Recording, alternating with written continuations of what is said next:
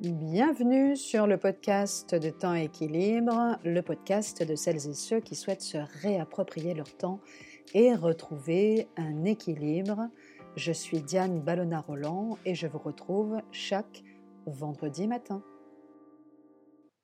Je suis très très heureuse de vous retrouver enfin après une pause qui m'était nécessaire en cette fin d'année passionnante mais chargée.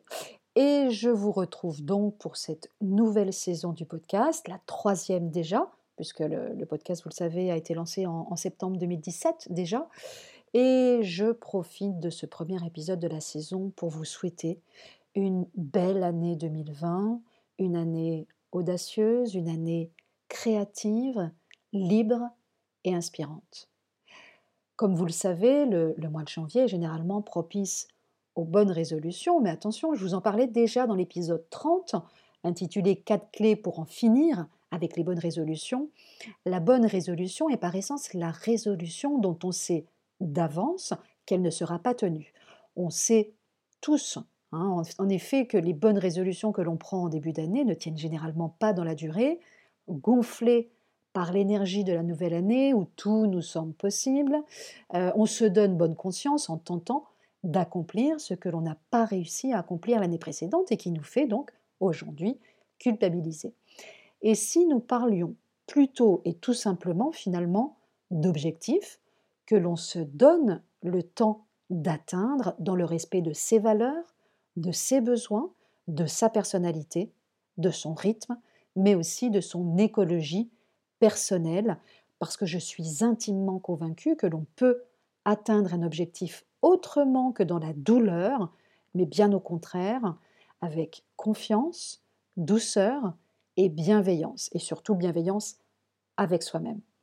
Ce savant mélange est assurément le meilleur terreau que vous pourrez offrir à votre graine d'objectif. Mais pour que vous puissiez mettre toutes les chances de votre côté, il vous appartient en amont de définir votre objectif avec clarté, un objectif bien défini est un objectif à moitié atteint. Avant de vous lancer, donc corps et âme dans l'action, prenez soin de bien définir les contours de votre objectif, une étape, vous le verrez, qui vous fera gagner un temps précieux et qui vous fera aussi gagner de l'énergie. La clarté, c'est le tout premier filtre qui doit vous guider dans la définition de votre objectif, tant que les contours de votre objectif restent vagues, flous et approximatifs dans votre esprit, remettez-vous au travail et affinez votre vision. C'est cette vision qui devra vous porter tout au long du chemin. Alors d'abord, l'étape numéro 1, hein, tout simplement, numéro 1, pardon, c'est de formaliser votre objectif par écrit. Vous vous êtes fixé, imaginez un objectif pour les trois prochains mois.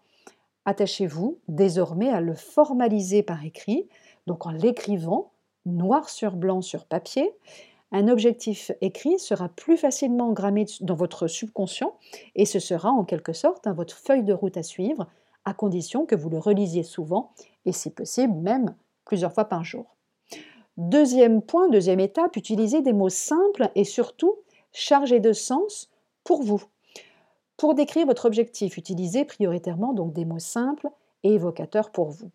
Votre objectif doit avant tout vous parler à vous et à personne d'autre. Donc chaque mot que vous choisirez d'employer doit avoir un sens tout particulier pour vous. Tel mot évoquera peut-être le rêve que vous nourrissiez enfant lorsque vous vous imaginiez atteindre cet objectif, par exemple.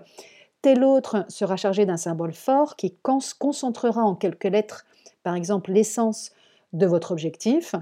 Veillez euh, également à formuler votre objectif à la forme positive parce que tout simplement, on le sait aussi, le subconscient ne sait pas lire la négation ou entendre la négation. Si par exemple votre objectif est de retrouver un emploi stable dans les six mois à venir, alors évidemment abstenez-vous d'écrire je ne serai plus au chômage dans six mois parce que votre subconscient, lui, ne prendra pas en compte la négation et comprendra je serai au chômage dans six mois, ce qui est un petit peu effectivement euh, l'inverse finalement de ce que vous souhaitez. Soyez dans tous les cas positif donc et privilégiez plutôt j'ai retrouvé un emploi stable d'ici six mois. Troisième étape, amusez-vous en affichant votre objectif un petit peu partout. Pour vous imprégner encore plus facilement de votre objectif, amusez-vous et affichez-le affichez partout où vous pouvez, sur le réfrigérateur, dans les portes intérieures de vos placards, bien en vue au-dessus de votre bureau, dans votre agenda, en petit format dans votre portefeuille, et pourquoi pas même écrit euh, avec votre rouge à lèvres, avec un gros feutre pailleté sur le miroir de la salle de bain. Votre objectif, chaque fois que vous croisez sa route, doit vous faire pétiller les yeux, vous remplir le cœur de joie et vous bercer d'un délicieux sentiment d'anticipation. Et quatrième point, enfin, demandez-vous si votre objectif est écologique. Alors, qu'est-ce qu'un objectif écologique?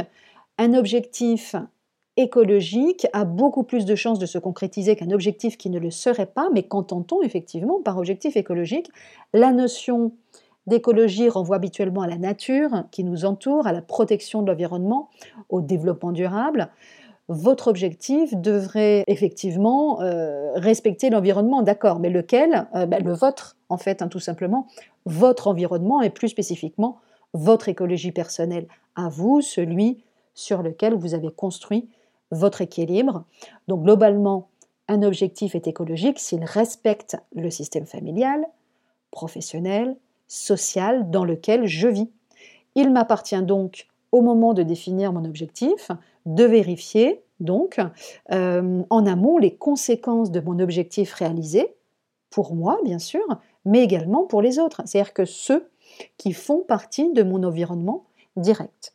Donc vous pourriez justement euh, vous poser la question de l'impact de votre objectif une fois atteint euh, sur, par exemple, votre objectif global, mais aussi sur votre entourage personnel et familial, sur votre entourage amical et social, et puis aussi sur votre entourage professionnel. Voilà. Et puis, donc, une fois votre objectif clarifié, vous pourrez alors, évidemment, définir une stratégie opérationnelle pour l'atteindre et rentrer sereinement et résolument dans le temps de l'action. Voilà. Je vous souhaite un bon vendredi, un doux week-end, chouette week-end, et je vous retrouve dès vendredi prochain pour un nouvel épisode. À très bientôt!